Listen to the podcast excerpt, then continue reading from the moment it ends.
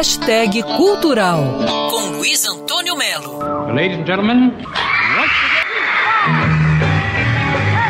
Assim que foi lançada a caixa ou box The Beatles Historical Collection, na verdade box de DVDs, já virou prioridade na estante daqueles que curtem música. É uma caixa com três DVDs. Primeiro DVD, show do Paul McCartney Wings, meu amigo, de 76, é aquele show acachapante. Depois tem um show do George Harrison, também de 76, The Dark Horse Years. Tem um show do Ringo Starr, em 2012. E interessante também, John Lennon, uma coleção de clipes do John Lennon. Tem dois shows completos dos Beatles, em Washington, 64, e na Europa, em 65. Fora isso, todos os filmes dos Beatles, com exceção de Larry B, estão em DVD, ou então em Blu-ray. Estou vendo aqui, por exemplo, Magical Mystery Tour, Beatles no X Stadium, no Japão. Enfim, a Beatlemania está sempre começando. Todo ano começa em 1 de janeiro. E 1 de janeiro existem duas certezas sobre 1 de janeiro. A primeira certeza é que é o Dia Mundial da Paz. E a segunda certeza é que é o reinício da Beatlemania.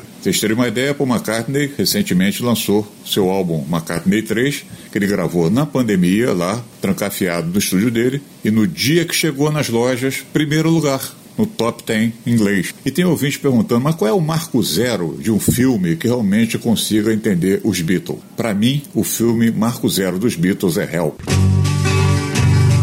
Here I stand, head in hand, turn my face to the wall.